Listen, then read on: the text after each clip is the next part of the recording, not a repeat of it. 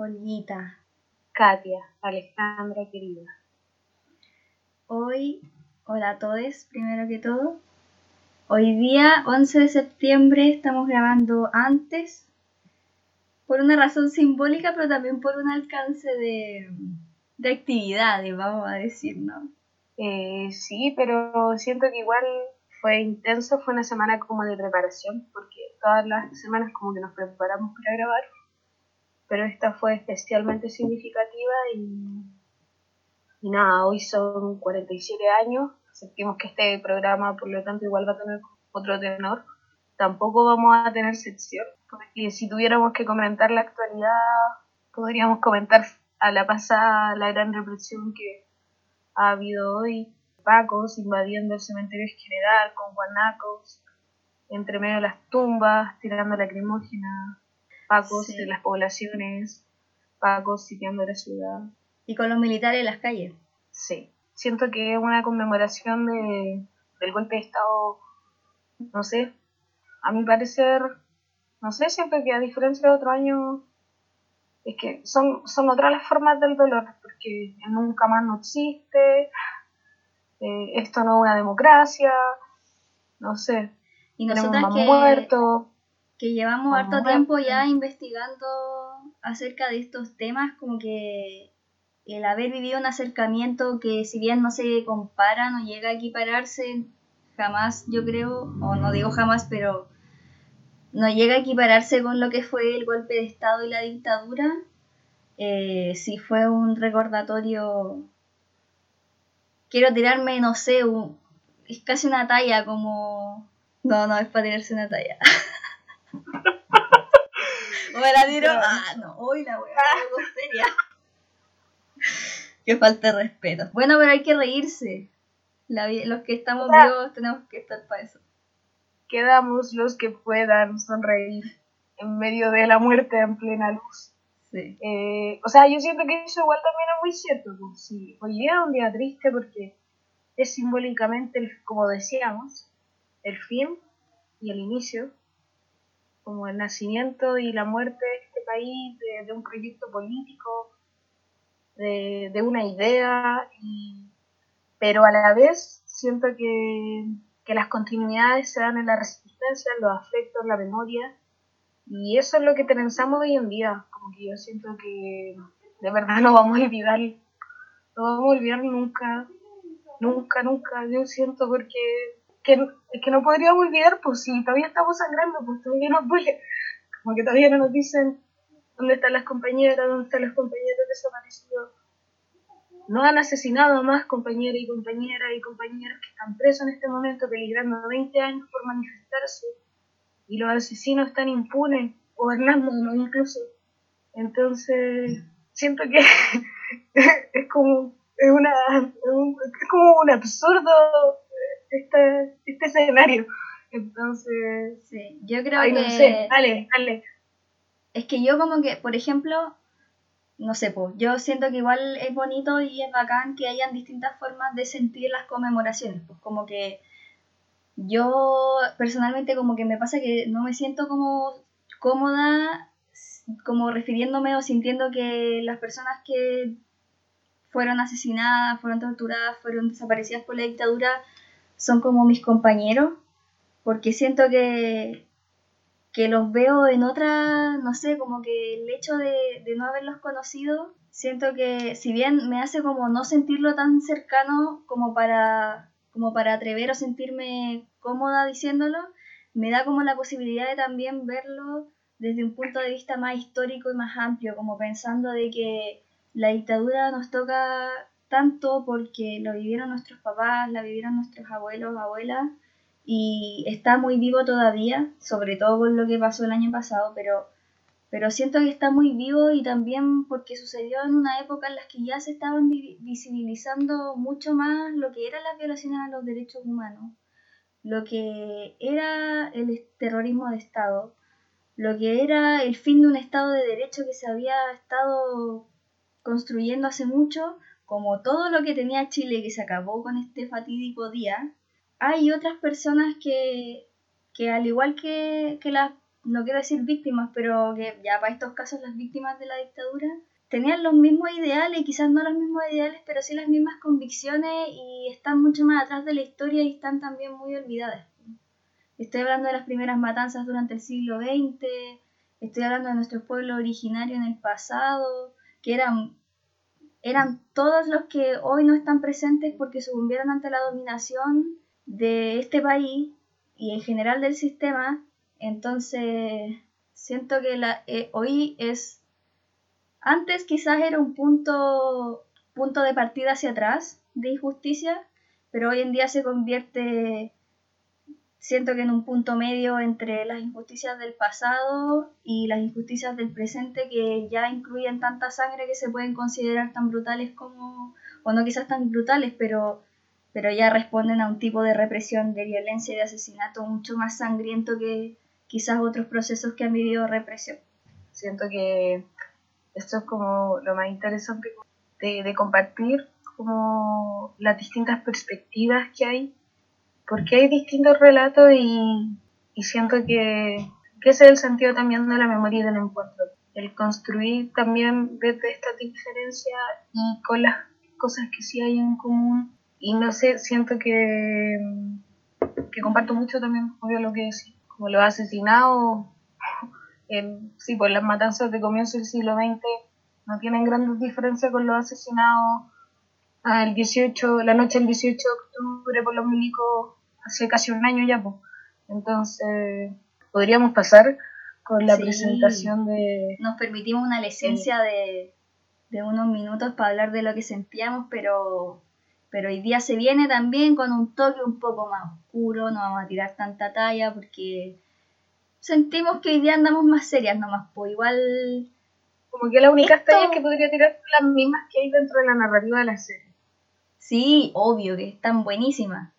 Pero, pero esto es lo que nosotros, dentro de lo que todo lo que nos apasiona de la historia, esto es lo que hemos estado haciendo desde que entramos a la U por allá por el 2016 siendo unas bebitas. Así que así que con toda nuestra dedicación va este, este capítulo dedicado a Ecos del Desierto. Sí, esta gran producción de Andrés Wood, eh, pero que cuenta también con otros grandes como Miguel Lipín o Guillermo Calderón, que ahí recordé, ah, gracias a nuestra invitada María Jacobé, de ese capítulo del teatro, sí. que es un gran eh, guionista y, dramaturgo, entonces me pareció como muy sensato porque de alguna forma, no sé, o sea, ya partamos con la presentación sí. de la producción.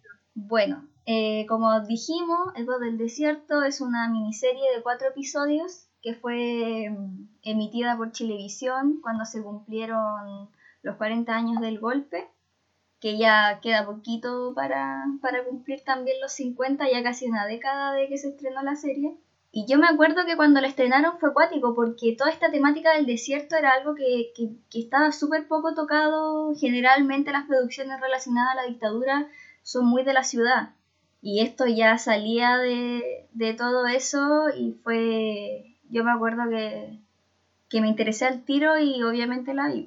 Siento que dentro de los aspectos técnicos sería muy relevante considerar como la excelente fotografía que también es muy utilizada para eh, transportarnos a los diversos como tiempos históricos que recorre la serie, ya que va saltando por distintas como eh, llamémoslo, circunstancias como represivas, enmarcadas en hitos fundamentales, como el año 73, eh, el año 78, luego la década del 80 y luego los 90 y específicamente el 98 con la detención de Pinochet sí. Y utilizan muy bien como el cambio de la fotografía para enmarcarnos, como en los recuerdos, en esto del pasado, lo que pasó. Sí, Y eh, el montaje también es capaz, bueno, la música, o sea, Ángel Parra, ¿a quién me emociona? Manuel García. Manuel García, eh, siento que... Miranda y Tobar también. Miranda y Tobar Miranda y Tobar lo hizo otra vez. Otra vez. Y nada, siento que el montaje es capaz de, de generarte las emociones que la narrativa va presentando. Como que Sí. uno es capaz de sentirse dentro de, de, la producción. Y, y siento que eso igual es a través del montaje, como que lo logra muy bien.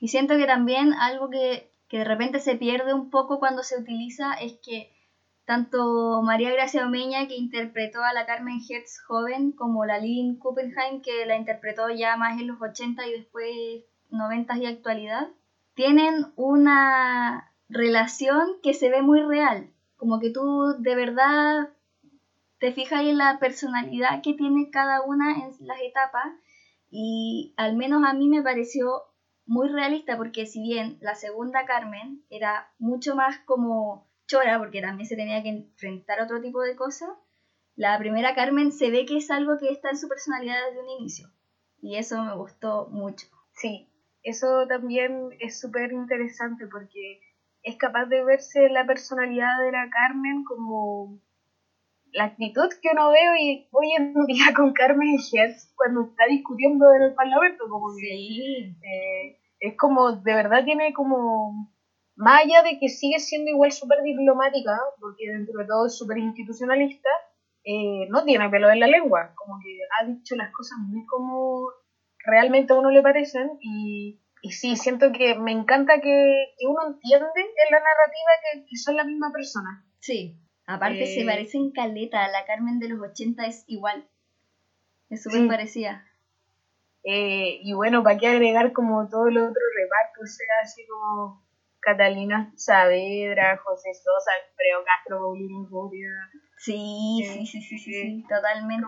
que- es terrible tener que ver a, a- a actores tan bacanes como José Sosa, sí, pero la vez muy bacán, porque son capaces de transmitirte también toda la perspectiva de la ideología y también el comportamiento que tienen estos milicos asesinos.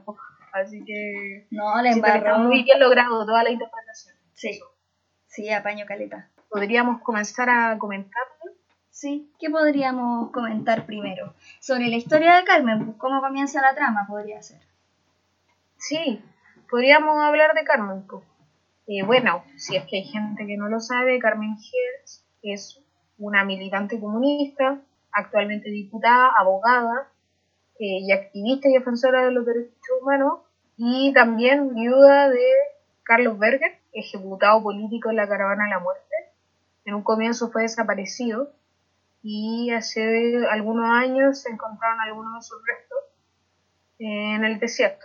Bueno, siento que la Carmen es como esas mujeres que uno admira, como con cariño, porque en verdad ha estado ahí y, y siento que igual es súper particular también su origen, que también te lo presentan en la, en Sí. la serie, Sí, de que abiertamente la Carmen viene de una familia de derecha, el papá es uno de los fundadores del Partido Liberal, ella viene de la clase alta y en el momento que ingresa a la universidad a estudiar Derecho, en la Universidad de Chile, es que ella comienza como este acercamiento con todo el mundo que existía fuera de la clase alta y, y de aquí que también comienza su militancia. sí, porque vemos también aquí que la Carmen, tanto la Carmen como Carlos, su marido, son militantes, no son simpatizantes, no son de izquierda, son militantes comunistas como era la militancia comunista en los 70, que era comprometida a morir. O sea, existe una cosa en los 70, a fines de los 60 ya se empieza a gestar con todo el tema de, de que comienza a nacer la juventud como un actor social y como un actor político también. O sea, a principios del siglo XX vamos a ver en general en Chile y también en otras partes de Latinoamérica que es la clase obrera, también producto de la Revolución Rusa, etcétera, es la clase obrera la que comienza a identificarse con las ideas de izquierda y comienza a organizarse. Y es ahí desde donde surge la izquierda militante, a pesar de que igual como desde un principio también habían como eh, representantes que podían ser de clase alta o quizás no de clase alta, pero sí ilustrados, que sabían leer, lo cual ya era algo súper, no sé, una herramienta de privilegio total, en donde podemos ver como por ejemplo el fundador del partido, Lucio Emilio Recabarren, que si bien no era de clase alta, sí era un, un, un hombre que pudo lograr la intelectualidad a través de los libros. Entonces, desde ahí se empieza a gestar el movimiento que, volviendo a lo que estaba diciendo anteriormente, en los 70 se une el sector obrero, se le une al sector obrero el sector estudiantil con la juventud como un actor social. Y es en este contexto en donde surge algo que se llama nueva izquierda, que es como toda una, no un pensamiento, pero sí una postura de que había que darlo todo para el proyecto político de izquierda y, la militancia era parte de la vida. O sea, ya llegaba un punto en que la militancia era lo que tú hacías y tu vida era para eso. Y ahí está inserta entonces en este contexto la vida de Carmen, porque Carmen da todo lo que ella hace es por el partido. O sea, nos parte la serie diciendo que era una abogada que estaba eh, súper ligada trabajando con el tema de la reforma agraria, que fue muy un tema, todo un tema durante el gobierno de Allende. Y... Podríamos hacer un capítulo entero de la reforma agraria y nos faltaría tiempo, así que vamos a saltarnos la reforma agraria en este capítulo. Totalmente. Y ella tenía ese trabajo súper importante que te plantean que es un trabajo importante y ella tiene que dejarlo todo porque a Carlos lo mandaron a la radio en Loa, que quedaba en Chuquicamata, que ahí ya te liga a otra cosa muy importante de la Unidad Popular, que es el cobre. Entonces, en ese, en ese contexto después también te muestra que, ella dice, si yo no pensara que cambiar pañales es un trabajo por UP, me volvería loca. Porque ahí también vemos el machismo de la época, porque ella tenía que dejarlo todo aunque su trabajo fuera lo mejor por seguir a su marido y a meterse a una radio súper chica y de bajo perfil en el norte. Sí, era como, como súper interesante cómo se replican en verdad, porque es la realidad, o sea, como que en ese momento era muy raro, pero también es interesante, yo siento destacar que cómo en la serie son capaces de presentar eh, la relación de Carmen con, con Carlos, en el sentido de que estaban enamorados, y eran una de las parejas más de matrimonios que estaban enamorados, que tenían un hijo y que eran militantes en conjunto, entonces tenían una relación de compañerismo que abiertamente era de trabajo político y también la que tenían construida como un proyecto en conjunto, una familia, y esas familias también se acabaron con el golpe de Estado. Eso es súper triste, ¿cachai? Porque yo siento que el hecho de que representen como esa cotidianidad del cariño y el afecto enmarca su situación, pero yo siento que es representativa de cientos de otras vidas que también ven un cambio abrupto en eso tras el golpe. Y yo siento que no hay que olvidar eso, pues como que también nos quitaron eso, como tantos abrazos, tantas caricias, tantos cariños. Claro, y aparte porque ellos y ellas que eran familias militantes, al final eran una familia como todas, solo que que tenían un, un norte muy claro que era militar, pero seguían siendo una familia que uno tiene en su propia casa, por ejemplo. Y uno puede pensar quizás que las familias comunistas son extrañas o son raras, o a lo mejor eran distintas a las otras familias porque eran una familia comunista. Pero no, al final eran todas como las familias normales y fueron todas esas cosas las que se acabaron cuando algunos tuvieron que escapar, otros se los llevaron y así. Bueno, continuando la historia, Carmen con Carlos y Germán llegan que la guaguita, eh, llegan a, a Chucky. Y la verdad es que es tan breve lo que están porque ellos están como unos días antes que sea el golpe, como que es muy poco lo que alcanzan a estar como en el norte.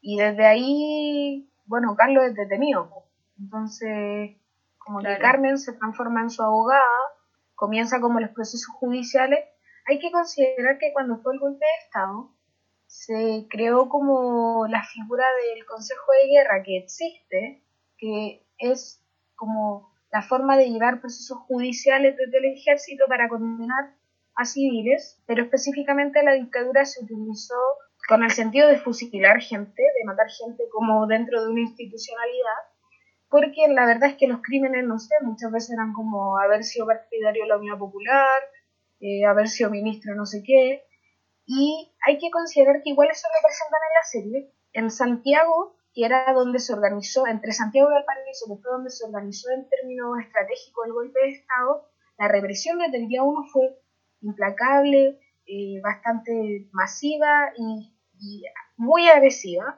Y no estoy diciendo con esto que en regiones no fue así, pero específicamente en algunas localidades eh, sucedía que los generales o los coroneles llevaban los procesos judiciales y bueno, luego de que lo llevaban se daban cuenta que sí, la pena podía ser, no sé, cinco años, tres meses, un mes, porque no habían otras razones, entendiendo de que no todos los milicos estaban con toda la perspectiva de esta doctrina del enemigo interno y que había que matar a todos los comunistas.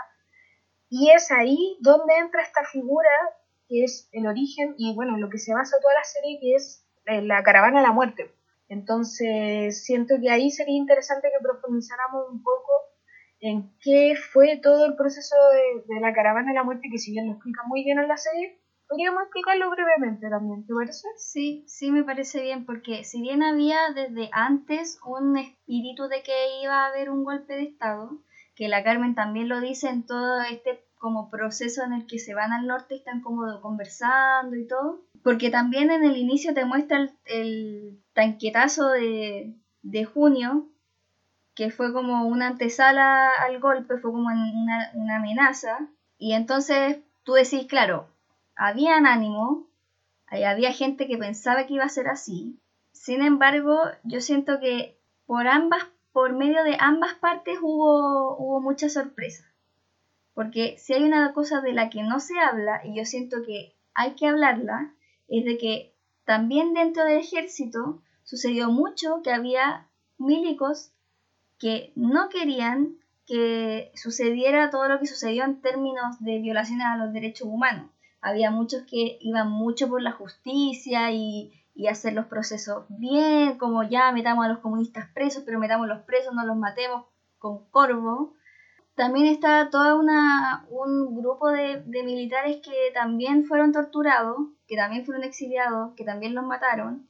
Y eso está súper tapado por ellos mismos. No sé si la vergüenza ahí o el sentido que ellos, no sé, sentirán que se han traicionado entre ellos, pero eso por un lado, y por el otro lado siento que de parte de la izquierda y de los militantes de izquierda tampoco se sabía ni se tenía, siento yo, no sé, la conciencia de la brutalidad de lo que iba a suceder, porque había gente que le decían, usted tiene que presentarse en la comisaría. Y ellos decían, bueno, voy a la comisaría, ¿qué me va a pasar? Y terminaban desaparecidos, torturados, exiliados, ejecutados. Entonces yo siento que por ambos lados, más también de la izquierda, por supuesto, porque los militantes y los perseguidos políticos fueron quienes más sufrieron, pero esto de la caravana de la muerte viene a demostrar esa, esa impresión de que en, realidad nadie podía sopesar lo que iba a pasar. Eh, sí, bueno, en términos simples, la caravana de la muerte fue como una comitiva especial dirigida por Arellano Stark, y con la misma comitiva que habían dirigido como combate en Santiago, que fue como cómo se sitió la ciudad y cómo se atacaron algunos puntos estratégicos el día 11 de septiembre de 1973, en la cual tenemos a personajes bastante perversos que se repiten una y otra vez en distintos procesos eh, de violación a los derechos humanos como Moreno Brito y Pedro Espinosa, bueno, Arellano Stark, ¿para qué decir? ¿Para qué decir Arellano Stark que está metido en todo? Y bueno, básicamente lo que va haciendo esta cara, el mismo nombre es bastante revelador de, su sentido. Esta caravana, que era muy simbólica a través del helicóptero, va llegando a los distintos lugares, comenzó desde el sur de Chile y llegó hasta el norte, va tomando como los procesos judiciales que se habían generado en regiones. Y bueno, yo creo que con las investigaciones previas que ya también se tenían de militantes, y, de puntos a los que se tenía que atacar porque hay que reconocer que la caravana a la muerte fue una decisión estratégica, sistemática y pensada casi como política de Estado desde ya, desde ya la figura de Pinochet, porque Sergio Arellano Stark tenía todas las atribuciones que había, le había concedido Pinochet. Entonces hay que entender que esto es una orden que viene desde arriba, por lo tanto por eso también vienen las responsabilidades. Y bueno, por ejemplo, en el norte, el paso de Sergio Orellano Star dejó un total de 72 personas desaparecidas. Entonces, realmente su paso significaba la muerte. Bueno, me hago spoiler, pero Carlos es parte de, una de las víctimas de la caravana de la muerte. Y yo siento que eso es lo interesante de destacar porque esta comitiva al venir con órdenes desde Santiago tenía la capacidad de poder pasar eh, toda jerarquía de los milicos de zona. Por lo tanto, los milicos de zona eran no, no se enteraban del paso de la caravana hasta que la caravana se iba. Ahí se enteraban que habían fusilado gente. Entonces ahí viene todo este rollo de la responsabilidad, porque hay muchos milicos que estaban en desacuerdo con esto que pasó. Eh, como decía la Katia. No, y aparte que lo que pasó fue que literalmente Pinochet agarró un papel, le puso ahí que Arellano podía hacer lo que él quería, le puso un timbre y literalmente le dijo, toma, haz lo que quieras. Tienes todo mi permiso para hacer lo que quieras. Y Arellano fue y hizo toda esta carnicería. Y claro, como dice la Olga, los militares que estaban a cargo de las zonas en las que pasaron estos asesinatos se enteraron cuando él se había ido y también lo vemos ahí que es como, como un poco funciona la jerarquía de ellos. O sea, llegaba este viejo, le decía, voy a instalarme en la oficina, entonces el que se tenía que ir le decía al subordinado, me voy a ir a tu oficina, tú tenés que salir, y al subordinado le decía a su subordinado, tú sal de la oficina porque ahora yo voy a estar aquí. Entonces vemos todo el rato cómo funciona este poder en donde te ponen la pata encima y tú le pones el pie encima al que podís más abajo de ti y no podéis decir nada, pues. Entonces está este militar que está interpretado por Alfredo Castro, que a mí me parece brillante cómo hacen esa pareja con, el papel de la Paulina Urrutia, que está todo el rato eh, siendo la voz de su conciencia, pues. Entonces, claro, Arellano llegó, mató a la gente, chao me voy, y ahí tuvo que quedar él respondiendo ante las mujeres que se iban a parar afuera de su casa a preguntarle dónde estaban sus familiares que de un día a otro habían desaparecido de la cárcel. Y que algunos, como Carlos, ya tenían la sentencia. Carlos al otro día iba a salir libre.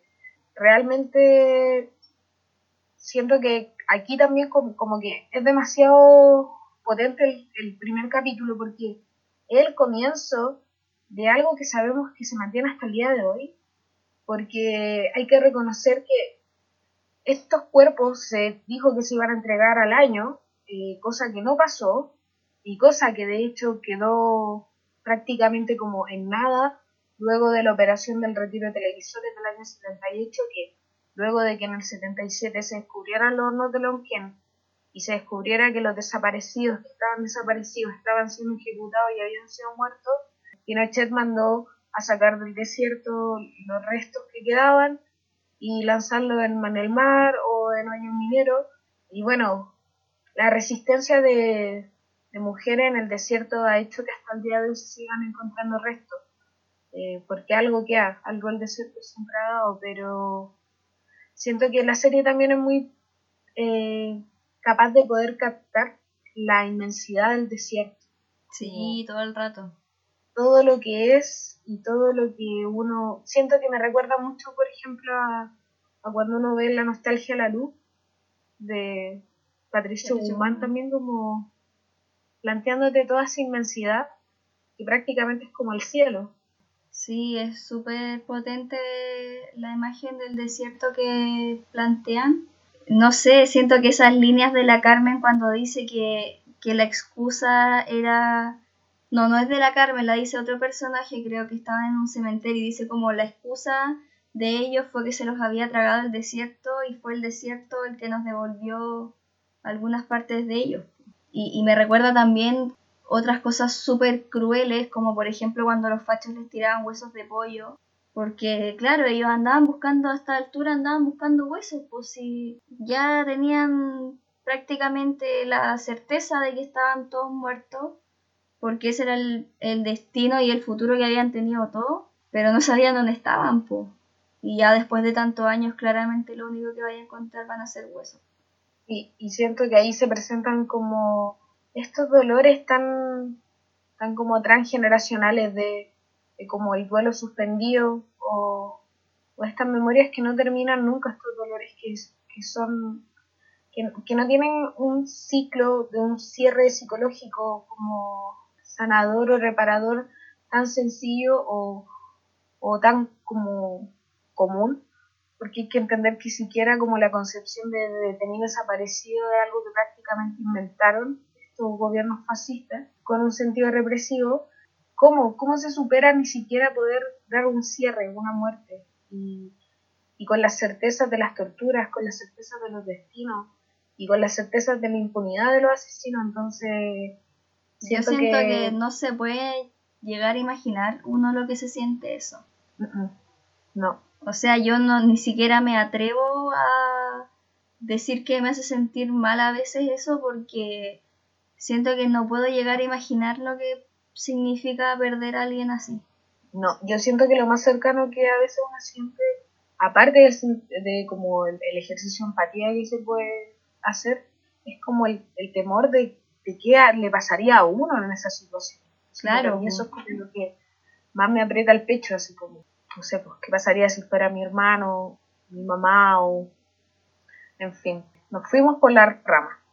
Pero es que, eh, siento que esta serie toca esas, como que te hace preguntarte esas cosas y te hace inevitablemente ponerte en esos pies.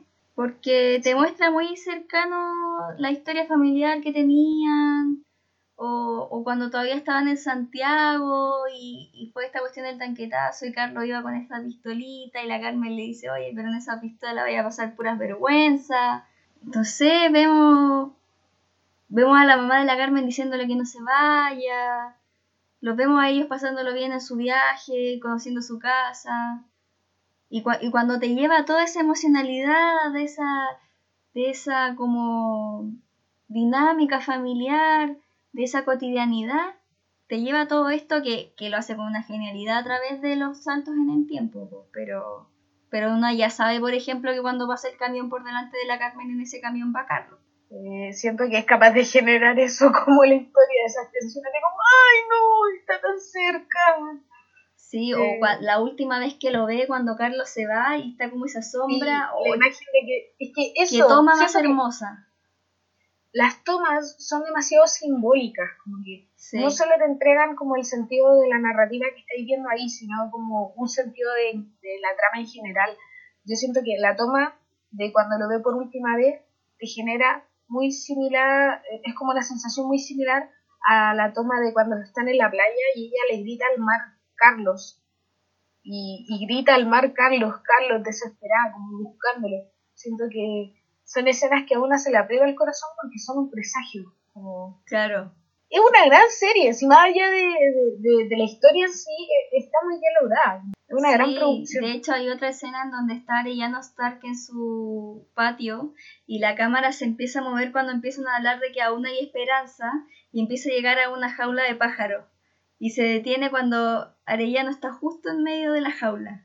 Así como tenemos esperanza de encerrar a este, a este tipo sí, me, me gustan mucho esos como aportes de cámara. Sí. No, mm. sí, le ponen, le ponen las producciones de Andrew Wood. Hay que sí, pero esta tiene muchas más, es mucho más como, no sé si metafórica, tiene muchas más figuras literarias a través de la imagen. Es que, sí, yo la considero como poética, por ejemplo, los mismos símbolos del helicóptero, la idea del helicóptero, como el sonido, la imagen. Sí.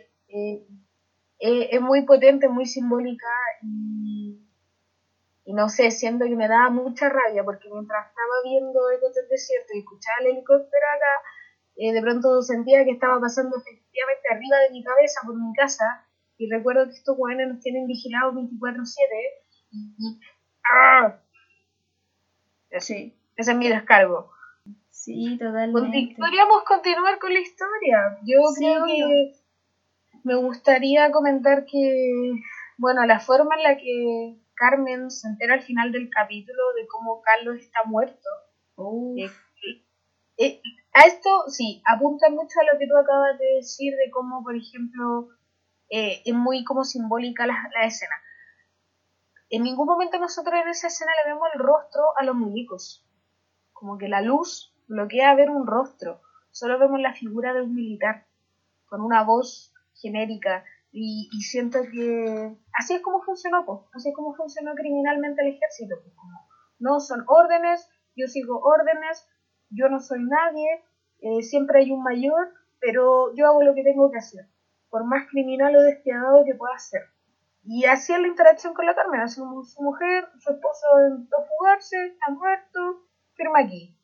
Sí, y, y el shock que produce te lo, te lo da a entender muy bien cuando llama a la mamá y le dice como intentó escaparse y lo mataron.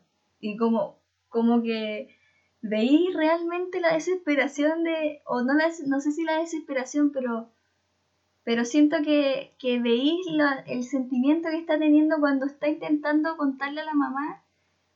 Y eso te demuestra, también hace ver lo difícil que es verbalizar las cosas algunas veces. Sobre todo cuando tenéis que dar una noticia que, que no creís, como algo que realmente no creís, como cómo lo verbalizo. Sí, eh, sí, siento que eso se, se nota mucho, como, como que cuando lo dice recién se da cuenta, porque es tan absurdo pensar que Carlos está muerto porque lo había visto en la tarde y él iba a salir libre al otro día. Esa al otro día era como... Eh, de hecho, me acuerdo que lo anoté, así como, está muerto, eso, lo mataron, eso. Así como, sí, eso. Como que, ¿qué más te voy a decir? Y la verdad es que así de inexplicable, violento y trágico fue. Así fueron esas muertes, así, así fue como se conocieron. Y más encima siempre en un ambiente en el que nunca se tiene mucha información, nunca está muy claro. Tu, tu ser amado que fue víctima eh, siempre es el malo, siempre es el culpable, siempre es el delincuente, y los milicos que están matando a la gente frente a tu ojo son los buenos. Entonces, no soy capaz de entender tampoco como el shock de, de, de, eso, pues, de esa realidad, así como está muerto, estos son los asesinos, o sea, nosotras lo vemos en esta cotidianidad, pero siento que estar en esa circunstancia me, me, desbarata la cabeza, como que es demasiado para entender. Sí, aparte que ella, como que yo la, la vi con mi mamá y en un momento me decía como, pucha, pobrecita la Carmen, o sea, debió haber sufrido tanto. Y yo le decía, imagínate, la Carmen era una mujer abogada, era una loca con formación, era una mujer con herramientas. Imagínate todas las mujeres pobres que volvamos nuevamente los índices de analfabetismo, eh, la precariedad educacional de formación de la gente, iban a preguntar y, y a la Carmen se la bancaban porque la loca era chorísima y era abogada. Entonces, si no le dejaban ver a su marido, tenía que ver a su cliente. Pero piensa en una mujer que no tiene todas las herramientas que tiene la Carmen. Sí. Digámoslo, los recursos. O sea, como que abiertamente la Carmen es una mujer con, con recursos. Y yo creo que igual también eso es lo potente de, de esa historia, pues como teniendo los recursos, teniendo una familia de derecha, Carlos era de una familia judía, no sé, yo siento que judíos igual, igual a respetar en este país, no sé, igual plata. Eh, entonces, como que siento que no eran necesariamente como el blanco de lo que se espera como en términos de la represión. Y bueno, Carlos fue un asesinado más y la Carmen se volvió una mujer más que tenía a su compañero en el pecho. Pues. Entonces, también eso es lo potente de, cómo al momento de acabar con un proyecto político se destruye en, el transversal el tejido de la sociedad. Hay que reconocer que efectivamente los sectores populares siempre han sido mucho más reprimidos y que la represión siempre se dio en otros sentidos porque ya viene otras precariedades detrás. Pero la represión desde el golpe de Estado en ese sentido fue bastante democrática en algunos sentidos. Obvio que no todos los cuicos, pues, sino que me refiero a estas personas cuicas progres. Yo siento que lo que pasó, yo siento que esa como democratización entre comillas de la Life, yo siento que se, se, pudo, tuvo la oportunidad de darse mucho en un inicio, pues como en esta, en esta oportunidad, porque pasó todo muy rápido. Pero después mm. vemos, por ejemplo, lo vamos a ver la próxima semana en los archivos del Cardenal, Posteriormente, tú veis que si alguien caía detenido y tenía plata, tenía más posibilidades de salir con vida de la que estaba. Podía más mm. posibilidades de irse exiliado si lo estaban persiguiendo. Tenía más posibilidades de muchas cosas que no tenía otra gente. O sea, vemos, por ejemplo, personas que a través de la terrible operación Cóndor desaparecieron en otros países fuera de Chile, eh, pero en las mismas circunstancias en las que desaparecen chilenos y chilenas Pero la familia no tenía plata para viajar a ver qué onda, pues entonces no hubo búsqueda, no hubo una oportunidad de salvarse. O sea, Gracias por la enmarcación, porque sí, como que esta represión fue en verdad característica desde septiembre de 73 a, no sé, marzo, febrero del 74, donde ya efectivamente desde abril se crea la DINA como tal, aunque como organismo igual empezó a funcionar desde finales del 73, pero hay que reconocer que este periodo masivo, público y muy agresivamente violento fue los primeros meses del golpe, pues, desde septiembre a diciembre, y sí, ahí se dio esta clase de circunstancia con lugares masivos de detención, pero sí, muy bien como dice la Katia, gran acotación compañera mía. Gracias compañera. Eh, la represión desde 1974 a 1977, desde la DINA, que es la Dirección de Inteligencia Nacional, comienza a ser sistemática pero focalizada, como que implica todo un sistema de inteligencia, investigación y también específicamente a punto directo objetivos, pero eso lo vamos a ver la otra semana. Así que, no sé, siento que... A ver, es que espera, esto lo voy a tener que ayudar. Eh, es que yo ¿Cómo continuamos? Me siento, me siento a veces como... Me deja como... No, pero yo siento que tiene muy buena relación lo que estáis hablando de que después hay una especialización, porque ahí también entramos a un tema de cómo las personas que están siendo perseguidas, qué oportunidades tenían para intentar salvarse, ¿cierto? Partiendo de esta base que estaba hablando recién de que si teníais plata te podíais salvar un poco más, después posteriormente, cuando ya la represión era más selectiva.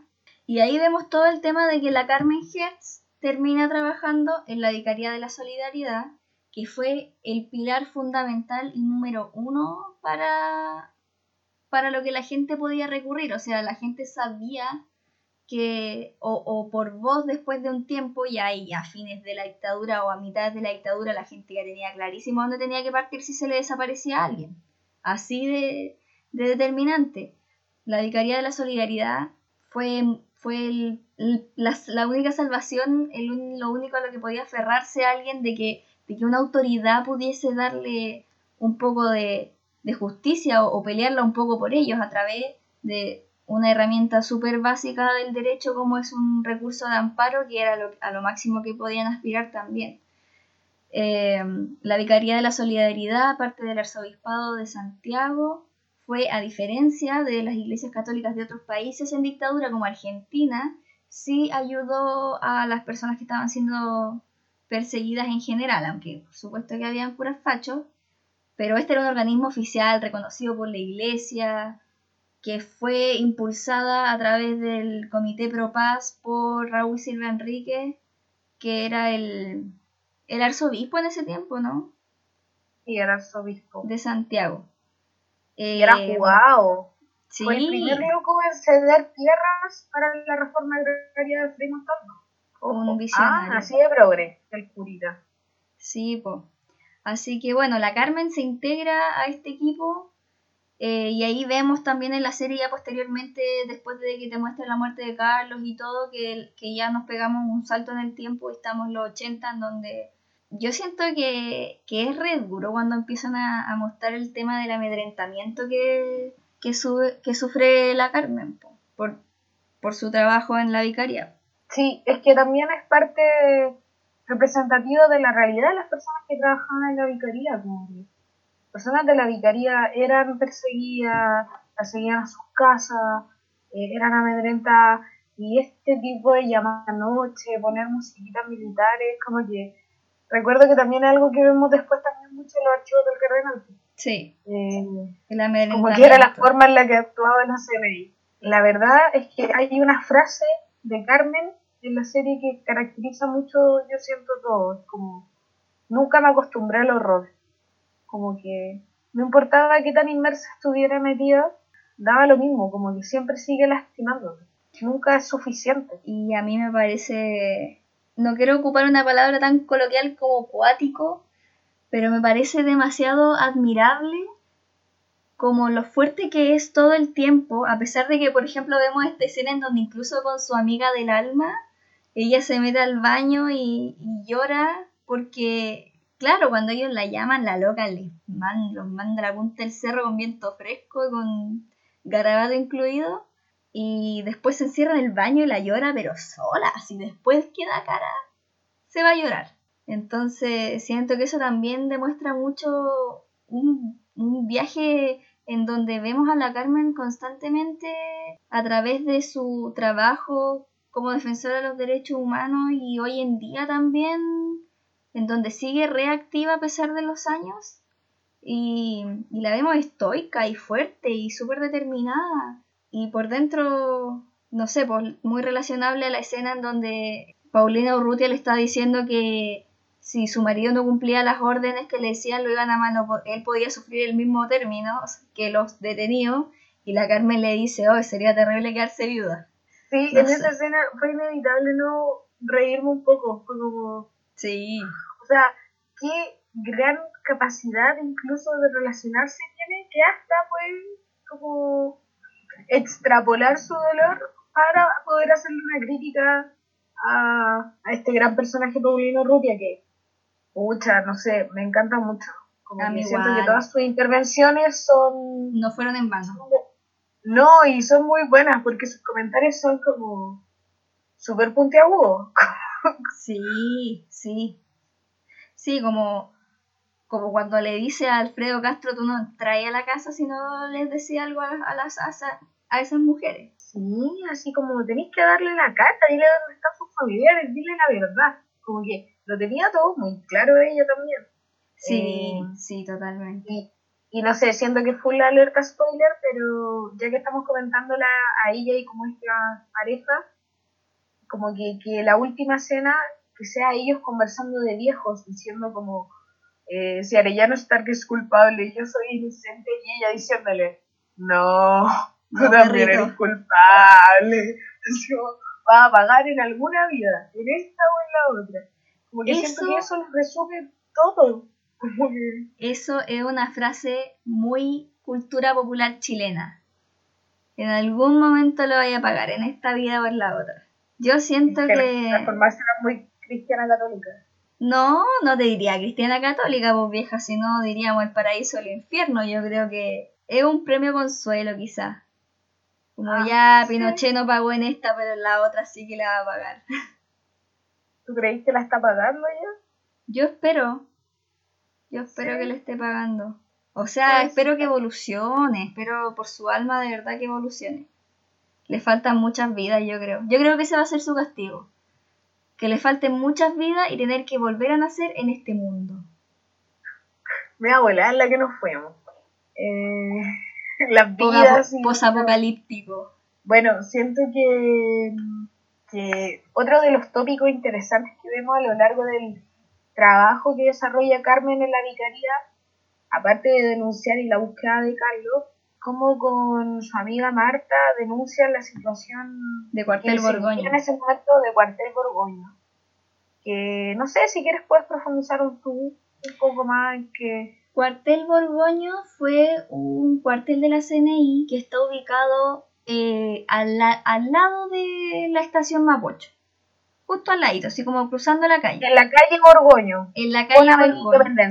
Eso mismo, donde ahí hay un, hoy en día hay una cuestión de la PDI. En el edificio anterior, como yendo más hacia la estación Mapocho, está el cuartel Borgoño, que hoy en día está ahí, está ah, de ir saltando, lo quieren demoler. Por otro lado, la, los exprisioneros quieren recuperarlo, por supuesto, para poder hacerle un sitio de memoria, ojalá poder hacerle las investigaciones que se han hecho en Londres 38 de arqueología, eh, para buscar, bueno, pruebas, yo creo, de paso de algunos detenidos desaparecidos, recordar cómo funcionaba, etc. Y eh, ahí vemos en la calle, en la, en la serie que Carmen y su amiga van a denunciar ahí que se está torturando que fue un cartel que estaba como especializado en el MIR, más que nada. Y lo otro importante es que ese centro de tortura fue uno de los que más se hicieron denuncias, porque Movimiento contra la Tortura Sebastián Acevedo, cuando se creó, también en los 80 iban, hay fotos en, en internet de las denuncias que iban a hacer a, a ese centro en particular. Sí, y que yo creo que aparte considerando que ya no existe la DINA como tal y ahora le organismo la CNI, el lugar, por ejemplo, de represivo de excelencia al que mucha gente llegó a parar durante los 70 era Villa Grimaldi. Sí. En este caso, los 80 es Cuartel Borgoño, entonces, incluso muchas veces la gente que venía de, no sé, protestas nacionales en la calle, pasó por Cuartel Borgoño también. Claro, porque tenemos por que... su recordar- capacidad también. Claro, porque era grande. Entonces igual tenemos que recordar que eh, cuando ya la dictadura se comienza a especializar, empiezan a haber centros que son determinados para ciertas cosas. Hay centros que son más de paso, como de detención, y llevar a un primer centro. Después trasladar a otro centro en donde se hacían los interrogatorios y finalmente habían otros centros que eran de término, como por ejemplo Simón Bolívar, que se supo solo cuando el mocito dijo que había estado ahí, porque, porque de ahí todos los detenidos habían salido muertos. Entonces ahí vamos a ver que hay centros que son que albergan una ma- mayor cantidad de prisioneros y prisioneras porque son más grandes. En este caso Borgoño era un centro igual grande, teniendo en cuenta que había otros centros tan pequeños como Londres 38, Nido 20. Sí, pero hay que considerar que también, aparte específicamente desde el 80, ya hay otros mecanismos represivos en el que si bien sigue siendo muy selectiva, sí, pues específicamente está preocupado del MIR, de frente y de las protestas en general, eh, siendo también muy específica con los blancos, pero ya no utilizando el mecanismo de la desaparición forzada como mecanismo represivo eh, como eh, final, sino que específicamente la ejecución en muchos casos o como también muchas personas la tortura. Eh, O sea, la tortura todo el rato. todo- Pero debido, sí, pues tortura siempre se mantuvo, pero debido al, al gran revuelo que había causado como la desaparición forzada en los 70 con operaciones como la Operación Colombo, como que eran demasiadas las explicaciones que debía el Estado chileno todavía y se detuvo como ese proceder, pero sí, pues claramente luego se siguieron con ejecuciones y la tortura es algo que se mantuvo durante toda la dictadura. Sí, pues bueno, volviendo al tema del amedrentamiento, queremos igual mencionar, como hablar un poco también sobre una parte que, que me dejó igual en como súper tensa, que es cuando ya la Carmen sufre de todos estos amedrentamientos y, y después van a Cuartel Borgoño con la amiga y después de eso, después de que logran ver a los detenidos y les preguntan los nombres, etcétera, vemos que mm, un día llega la Carmen a su casa y su nana estaba muerta, que estaba embarazada. La vemos que, que cuando la encuentra estaba con una ropa distinta a la que estaba cuando abrió la puerta, entonces te hace entender que quizás los tipos abusaron de ella. El perrito, que te lo había mostrado antes todo el rato, como que el perrito era el perrito querido del hijo. No, lo encontré eso, súper fuerte. Y no sé si lo habrán agregado como para la serie o pasó de verdad. No sé, ahí. Tampoco sé si fue real o pasó de verdad, pero lo importante es la intención de demo- que con esas acciones lo que le mostraban a Carmen es que tenían el control de su vida, porque esa noche podrían haber matado a Germán Sí, eh, y no lo hicieron. Entonces el sentido era demostrarle que, que ellos podían hacer básicamente lo que ellos quisieran. Y esa cuestión Ellos- siniestra que tienen de dejar la música, lo de la música a mí me perturba, pero de sobremanera. Es que te perturba la música fuerte a uno, lo, di- distorsiona todo el ambiente de, de partida ya. Obvio que distorsiona porque perdís como un sentido. Bueno, ahí es cuando Carmen decide irse al extranjero, eh, como que opta como, por decirlo así, un autoexilio con su hijo Germán. Eh, como en verdad también otras personas de la vicaría, muchos testimonios han demostrado que han ten- tuvieron que hacerlo. Sí, Mucha gente de la vicaría tuvo que terminar saliendo al exilio porque el amedrentamiento a su familia o ellos mismos era como te quedáis un tiempo más y probablemente termináis muerto. Me parece súper importante destacar que incluso que con esa amenaza de muerte mucha gente trabajó durante más de 10 años por buscar un mínimo de justicia eh, para muchas, muchas personas y, creo que esas son labores que nunca hay que dejar de reconocer, pues, porque así como hubieron seres súper eh, despreciables, también en estos contextos de crisis donde salen personas que hasta el último de los momentos son personas admirables y totalmente humanas y éticas y, y, que yo creo que al fin y al cabo también son esas las razones por las cuales todas las ideas y sentires políticos tienen un sentido, pues, como ese afecto, ese contacto, ese que todos valemos. Así que siento que es súper admirable la labor que tiene la Carmen y bueno, ahí la serie ya después se enfoca precisamente como en la década 90-2000. Pero yo quería, quería un poco mencionar como la parte dale, dale. no tranqui la parte en la que la Carmen decide quedarse porque estaba como yendo a sacarse la foto del pasaporte para irse y están en el centro como dándose una vuelta porque tenían que esperar las fotos y se topan con esta manifestación precisamente del movimiento contra la tortura que estaba en las escaleras de la biblioteca, que igual buscando en Google es como una de las imágenes más icónicas de la dictadura en donde están mojando a la gente en la escalera y la Carmen ve ahí a la a otra una vez más Paulina Urrutia que estaba ahí a pesar de todo y ahí como que ella decide no sé, yo siento que ahí dijo como ya tengo que seguir luchando. Sí, es una gran escena, es, muy bonita por lo demás, porque sí, como bien decir, recrea un momento súper emblemático y es súper potente ver a Paulina Urrutia ahí, porque entendemos que los procesos en ese momento siguen, ella sigue siendo la esposa de un militar retirado, pero que ella claramente ya tomó una postura. Sí. Ahí como que me va muy como con un post que he visto como corriendo días como hoy, que dice como, como si estáis, si no te importan los desaparecidos, los ejecutados de la dictadura, como no es que tengamos diferencias políticas, tenemos diferencia ética, humana, y eso ni siquiera merece una discusión, así como no, no, tengo nada que explicar. y ella, bueno, lo plasma muy bien su personaje, siento que es muy representativo de, de estos símbolos de, de mujeres u hombres que están del otro lado, frente a toda esta violencia toman una decisión. Y ya, pues, pasemos de lleno, Carmen 90-2000. Bueno, démosle, pues.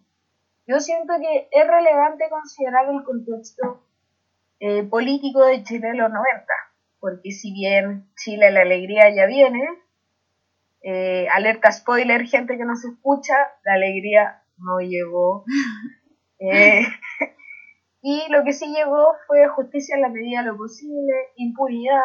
Y bueno, eh, la década de los 90 es como... Ahí podríamos, podríamos hablar un poco de, del discurso que y de la postura que tomó el gobierno y el Estado chileno, más que el gobierno, el Estado como aparato estatal, acerca de lo que había pasado. O sea, a mí me parece nefasto, no sé qué te parece a ti.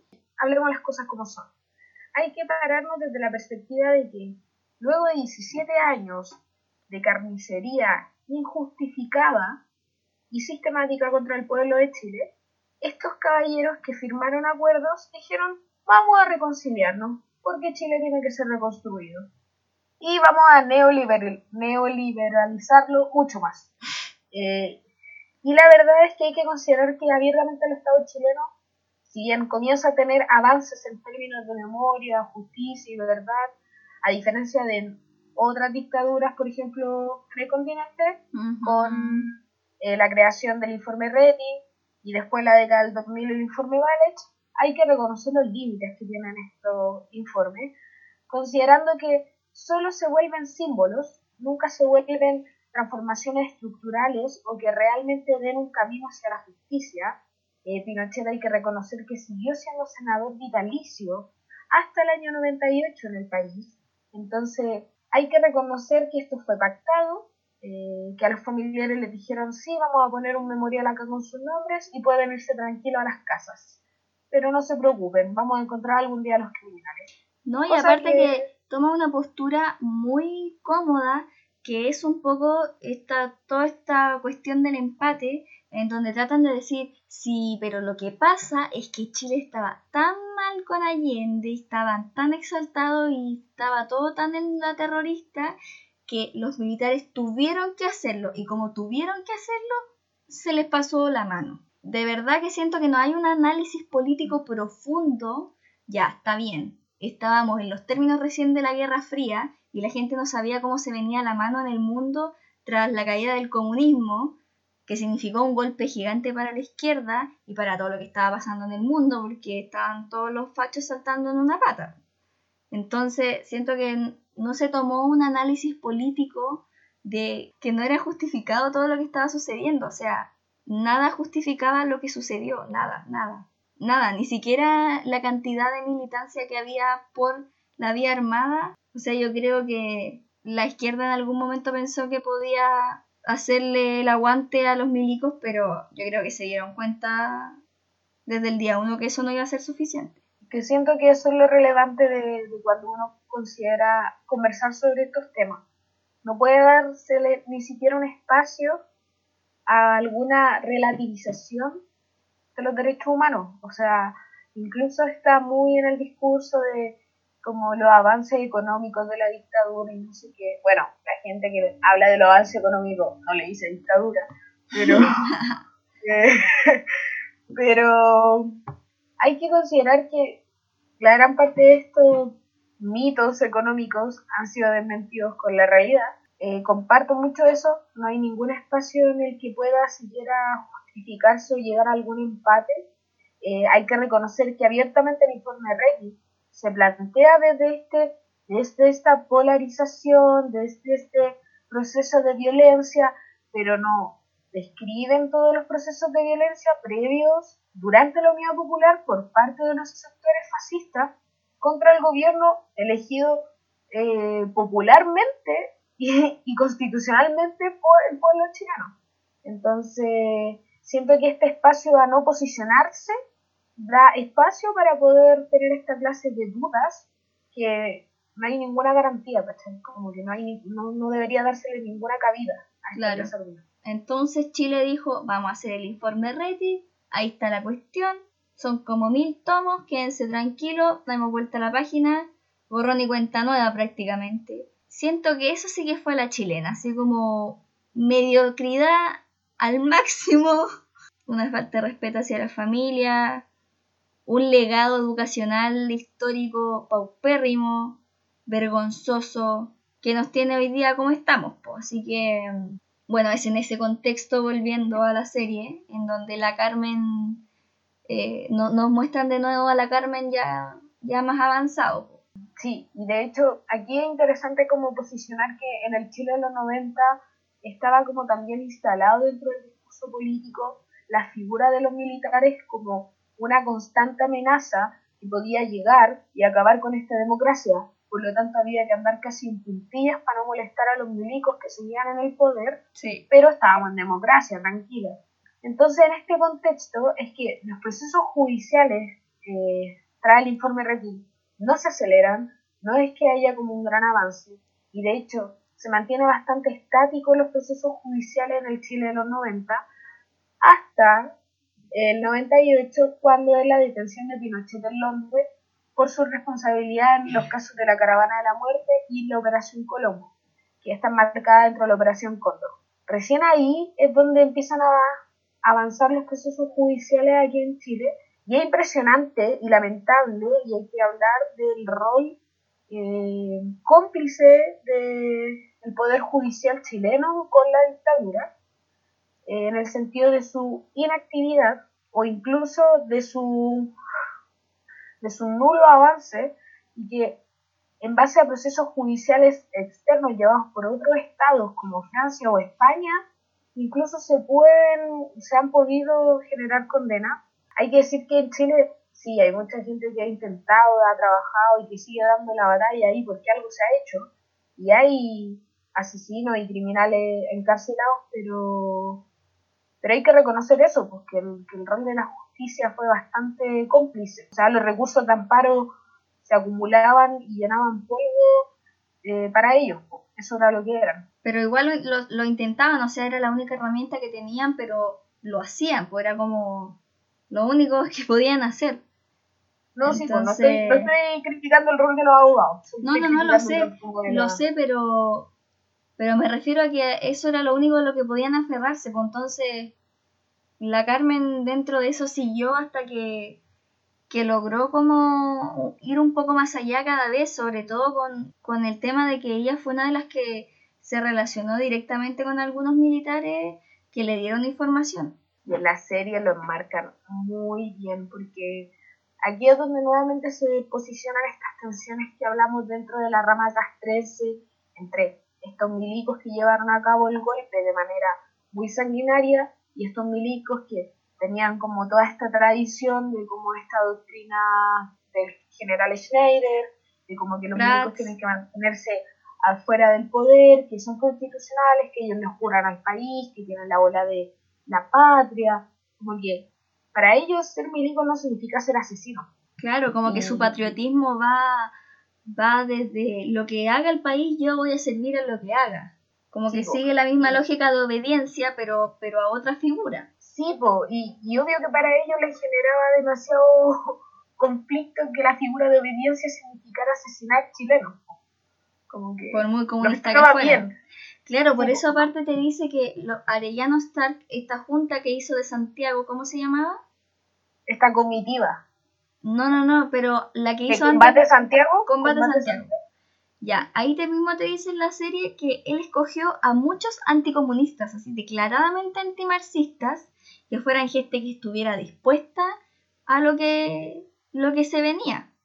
Lo cual me parece también súper extraño igual, porque por un lado estaba una cantidad, o sea, una cantidad numerosa de militares que de alto rango, porque no vamos a hablar de los pobres cabros con criptos que llevaron para allá, de militares de alto rango que no tenían idea de lo que estaba pasando o no tenían idea de, la, de lo que querían hacer en términos de, de carnicería, como hemos dicho, pero por otro lado estaban hace bastante tiempo yendo a entrenar afuera del país otros militares para lo que se venía, porque había un grupo que ya tenía clarísimo lo que tenía que hacer y ya habían sido entrenados para torturar y habían sido entrenados para eh, otro tipo de, de cosas siniestras. Entonces, eso me parece extraño. Pero puede ser también parte de, lo castrense, como decís tú, como no preguntar, solo seguir órdenes. Siento que igual ese es otro punto que también enmarcan en la serie, como las categorías militares se notan muy bien.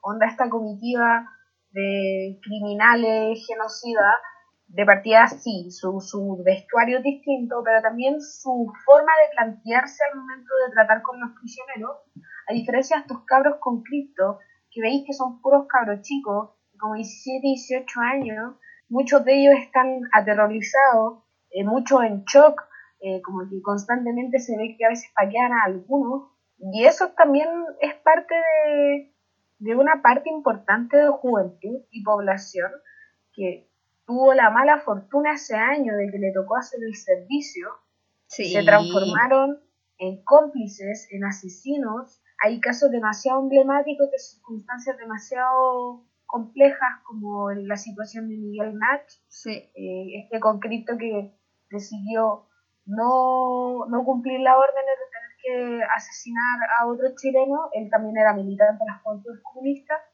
y eso le costó ser un desaparecido como también...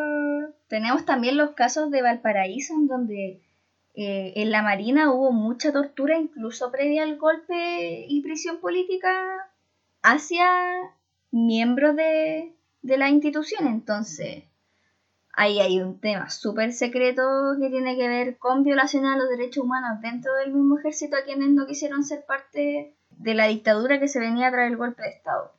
Podríamos ir ya como concluyendo con la serie. Eh, siento que algunos aspectos que me parecen interesantes que si bien la serie no los profundizan, nos dan una perspectiva, eh, es por ejemplo la vida de Germán, como la relación mm. con Carlos Germán. ¿Qué, es ser hijo de un desaparecido? ¿Qué es esta imagen? ¿Cuál es esa, relación? Y él se refiere a eh, su papá como Carlos. Sí, como que... Y le dice, le dice a la Carmen como tú que no me como no me has contado cosas de Carlos o él le dice como todo lo que sé de él lo he leído escudriñando entre tus cosas. Sí, y ahí hablamos de cómo también se llevan esas cosas. Sí, veis quizá eh, durante toda la, la serie que la Carmen no es con el hijo como, como es cuando era con Guagua, que es donde lo mimaba mucho, pero después vemos que, por ejemplo, en los 80, cuando el niño es un, es un niño, pero ya está más grande, como que ella es una mamá que, que no es como, ay, mi bebé, venga para acá, no, o sea, no, totalmente no. Pero igual al final vemos como esta escena antes del juicio cuando él le pregunta si está nerviosa y, y ella se sienta a su lado y, y ahí comparten unas palabras que igual te demuestran que, que quizás es su forma de, de haber sobrevivido a todo eso nomás, como haberlo enfrentado con dureza, con, con fortaleza, pero igual ama a su hijo y todo. Sí, de hecho igual dentro de otra conversación que tienen, en una cuando van en el auto, y él le dice así como, vieja, ¿no te aburrís de este tema? Y ella así como, ¿qué tema? y, y, siento que, que eso igual a veces pasa, ah, como en la vida, pues como que hay cosas que pasan a ser parte de todo, como de, de la vida, de, del trabajo, de, de las amistades, todo me gusta, político. Me gusta mucho esa escena de la Carmen con la amiga como manejando y, y se encuentran con una barricada y van como puro peluceando, así como cantando unas canciones. Así como, ah, mira, te tenía preparado esto, una sorpresa. sí. Eh, y se escuchan que- los cacerolazos al final, como cuando bajan el vídeo y es como, ah, Siento que esas escenas son sumamente importantes eh, porque te entregan esa calidad humana que detrás de todos estos procesos que se, pa- pare- se ven demasiado como potentes, como, no sé, a veces con estas memorias oficiales que han, que ha construido incluso el Estado como algo distante, solemne, una historia muerta. sí, petrificado, como un- una arqueología de, de la tristeza, cuando de hecho es algo súper vivo, pues, algo lleno de rabia, lleno de risa también, como que...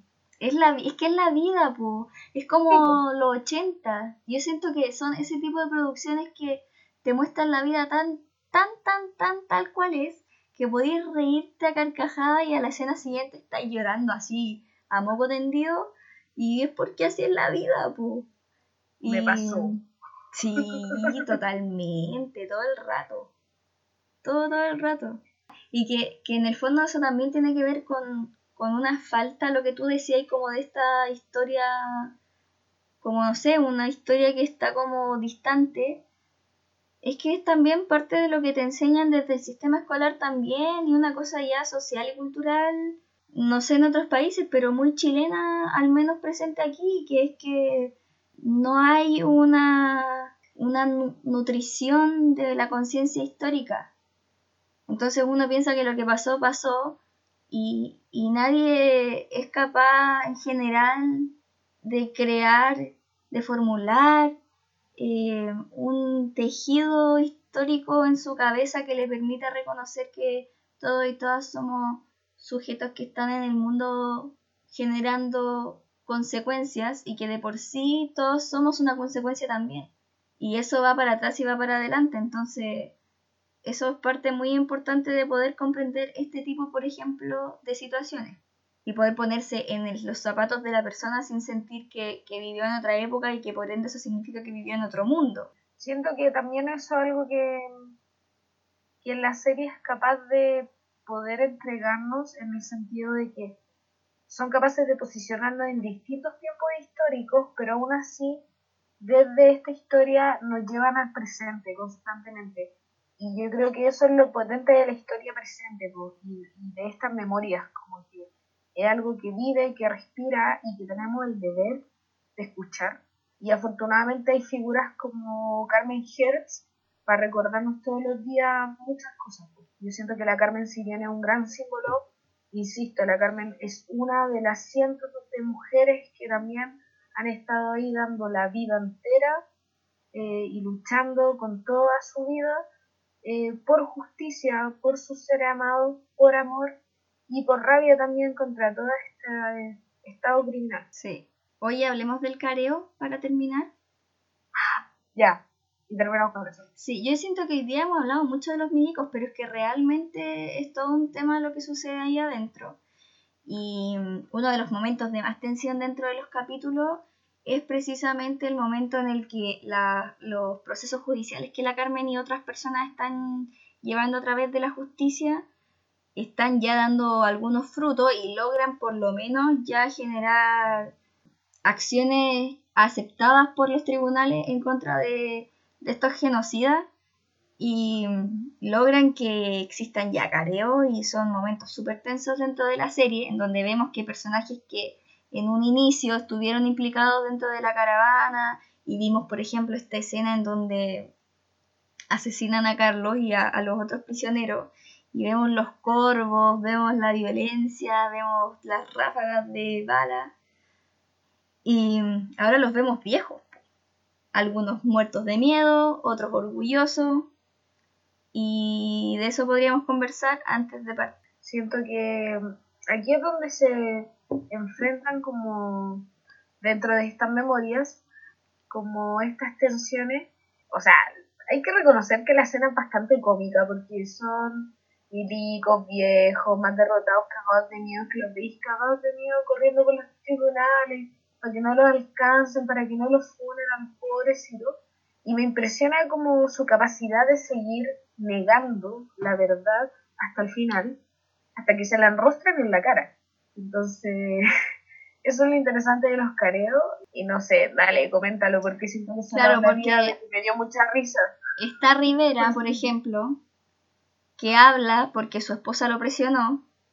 Está Lagos, que habla porque sale el libro, el libro del hijo de Arellano, y ahí se empiezan a dar cuenta que Arellano se lavó las manos brígido y, le da cierta información a Carmen, pero, pero no se arriesga. Y después ya sí se arriesga y le cuenta todo y ya le pasa un documento en donde él se lava las manos en el fondo con todo lo que pasó y cuenta que él quiso renunciar de inmediato, que él no quería que hicieran eso, etc. Y también tenemos ya a Morembrito, que habla cuando se siente acorralado por Arellano, Arellano lo niega todo, y está ya en último lugar este, este milico que no recuerdo cómo se llama, pero el que estaba orgullosísimo de lo que hizo. Y siento que su personaje también es muy característico del milico que se compró el discurso de que de verdad estaba defendiendo la patria, eh, de que estaba ganando una guerra, que él era un héroe que estaba venciendo y yo ahí digo, hey amigo, ¿qué guerra? Tú estabas ahí armado frente a una persona vendada y con las manos atadas y que abiertamente hay que reconocerlo, o sea, de partida estaba vencida porque había vencido el proyecto político y segundo estaban venciendo como su integridad humana al tenerlo sometido en esas condiciones físicas. Entonces, Igual yo siento eso no es una guerra, eso no es una guerra, hermano. Si eres un milico y crees que es una guerra, no sé qué otra información, ¿cachai?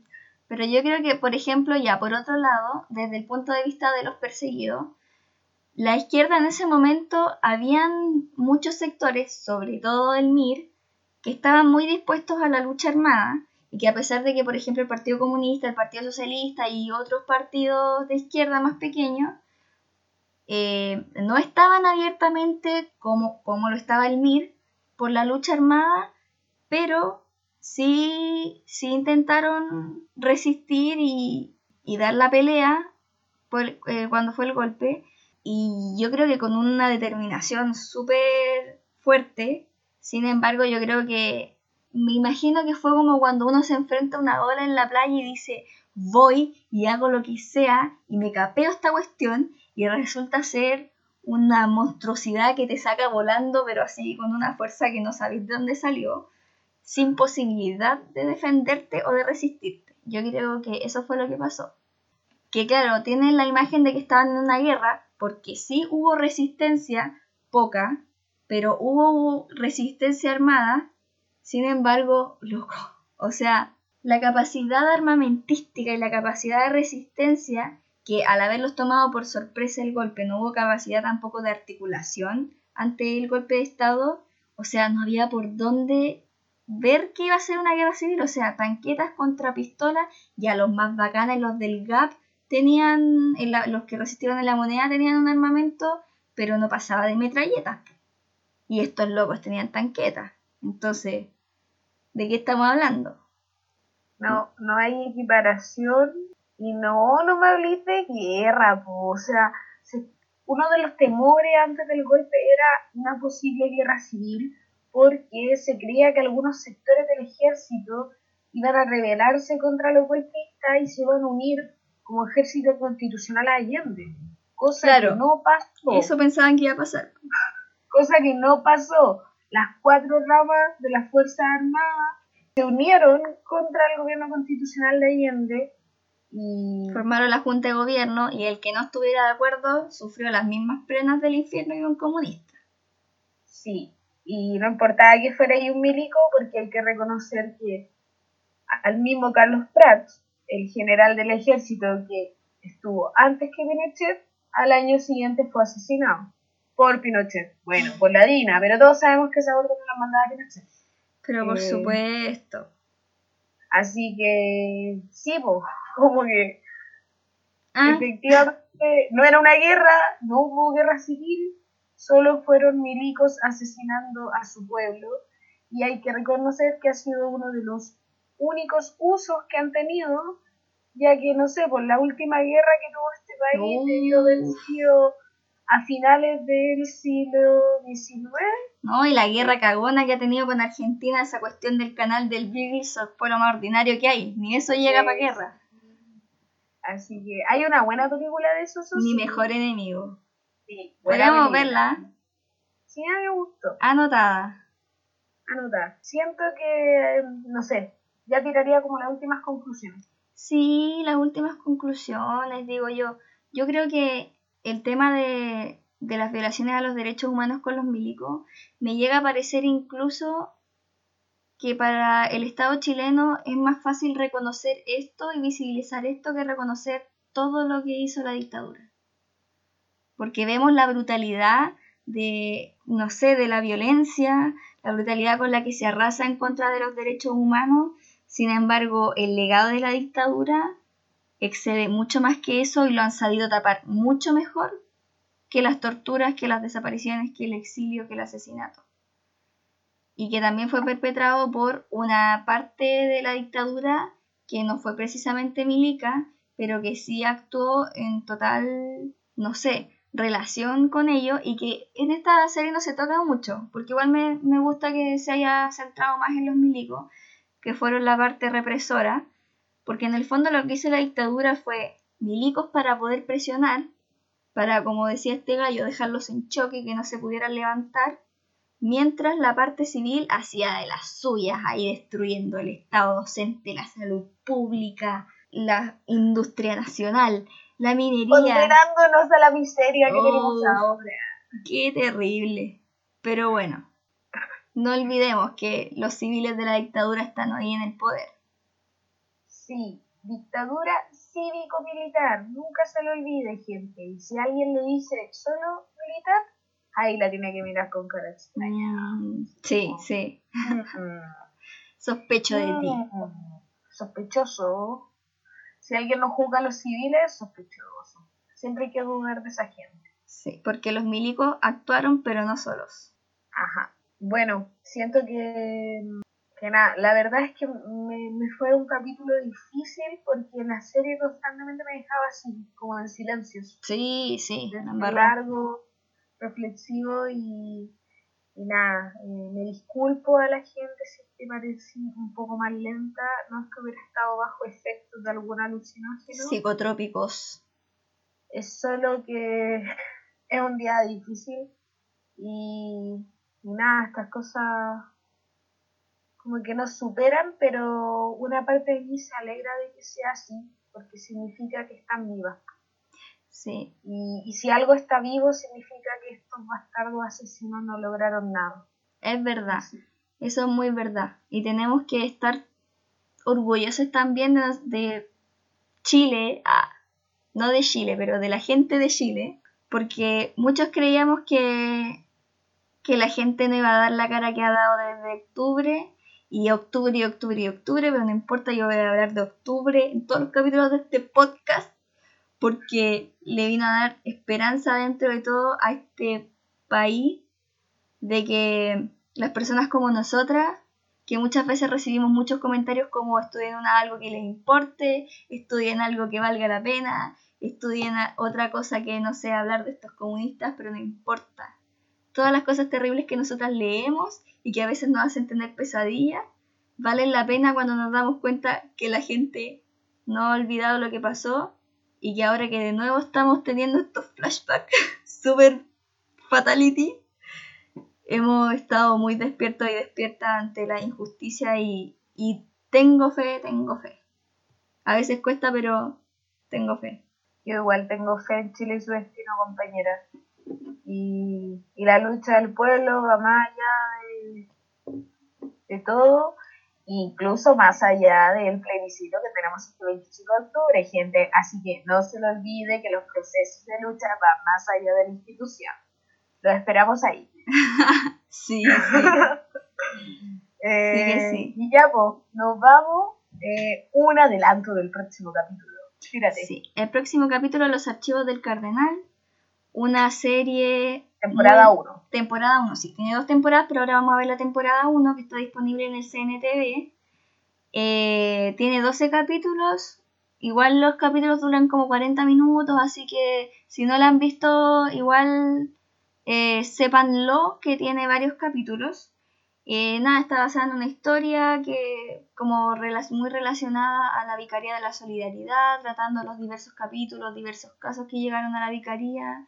Muy buena, muy visceral, al igual que con Ecos del Desierto, van a necesitar un conforcito ahí para las lágrimas, pero buenísima, muy, muy buena.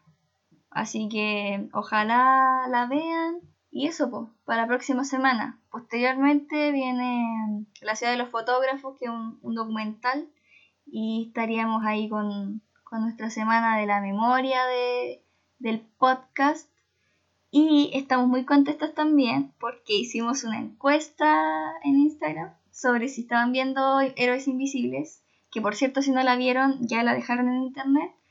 A ver si nos hacemos un capitulito, así que bueno, la mayoría de la gente la vio, de las que respondieron. Así que yo creo que pronto se viene un capítulo de eso. Me agradan esta clase de iniciativas populares, que el pueblo se escuche. Sí, esa iniciativa de Katia a las 2 de la mañana sin preguntarle a nadie. Bien, el instinto. Me gusta. Ya, pues, nos despedimos. Sí. Un abrazo grande a si alguien sigue aquí escuchándonos. Después de todos estos desvaríos que nos hemos pegado. Eh, así es. Fuerza, solidaridad y venceremos.